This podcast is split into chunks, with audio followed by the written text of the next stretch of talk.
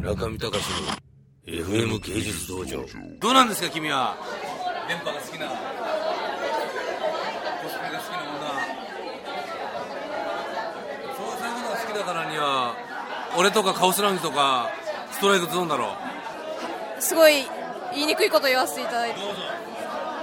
でもオタクの私から見るとやっぱカオスラウンジのクロスさんの絵とかあの梅ラブさんの絵とか村上さんの絵とかもなんかもオタクの土壌の中から出てくる人だともっと素晴らしいものがあるのはあるんですよね。心に。それはじゃあなんです素晴らしいものがあるっていうのはよくわかるよ。じゃあそれはなんでさどうして芸術になってないと思う？歴史がない。違う。違う。要するに素晴らしいっていうのはハイコンテクスト主義で相撲を見てるのと同じなわけですよ。相撲の選手が非常に素晴らしいって言ってるのと同じなわけ。相撲の世界に入ればその相撲の選手がどういうトレーニングをしてきてなぜ横綱になれないのか大関のままなのか。でも大関でも私はこのプレイヤーが好きっていうのはそれはハイコンテクストの中でも分かるわけだけどそれは外部から見ると相撲の世界を嫌いな人は絶対に分かんない世界なわけ。でも相撲じゃなくて体がでかくて身体能力が高いっていうことをじゃ例えばラグビーとかいろんな例えば3つの競技でもってそれをトライアルする。もしくは相撲のトレーニングをしてきたけどラグビーでやるっていう話になるじゃん。その時に相撲でやってきたのにこの人はラグビーでやってるけどこの人は相撲のプレーはうまくないですよって言われてるようなもんなんだよ。ねそれはそうだよ。だって相撲をやってるわけじゃないもん。でも相撲のトレーニングも確かにやってました。でもっと素晴らしいものがあるっていうのは相撲の世界にあるんだよ。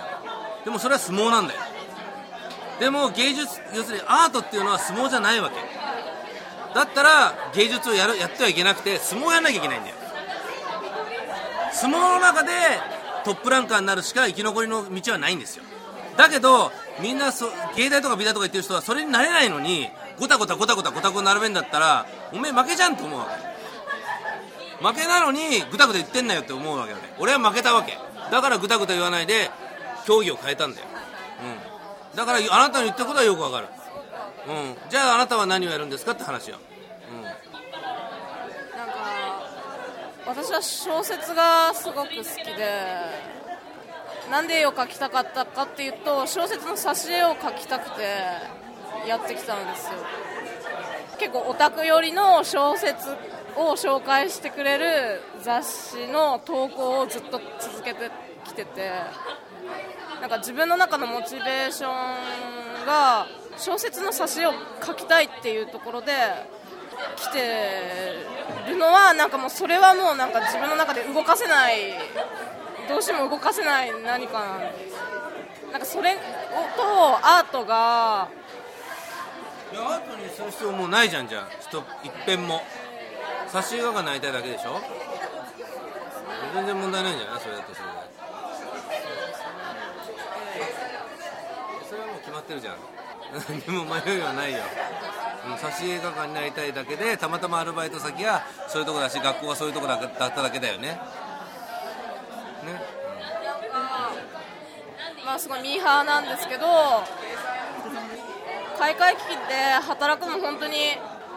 実際もう弾みみたいなもので何かこう現代美術がすごく好きだったからとか私本当に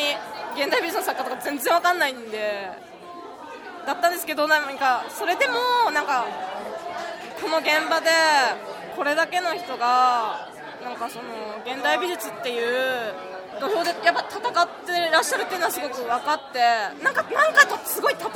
ててなんかもう本当に生きるか死ぬかをかけないとやれない仕事があるんだなっていうことはすごくこの現場に入って分かってなんかそれはすごく私も結構村上さんの芸術企業論でどこが一番好きだったかって言ったらあの僕はあの生きている実感がないってとこが一番好きだったんですよ。だからだからやるしか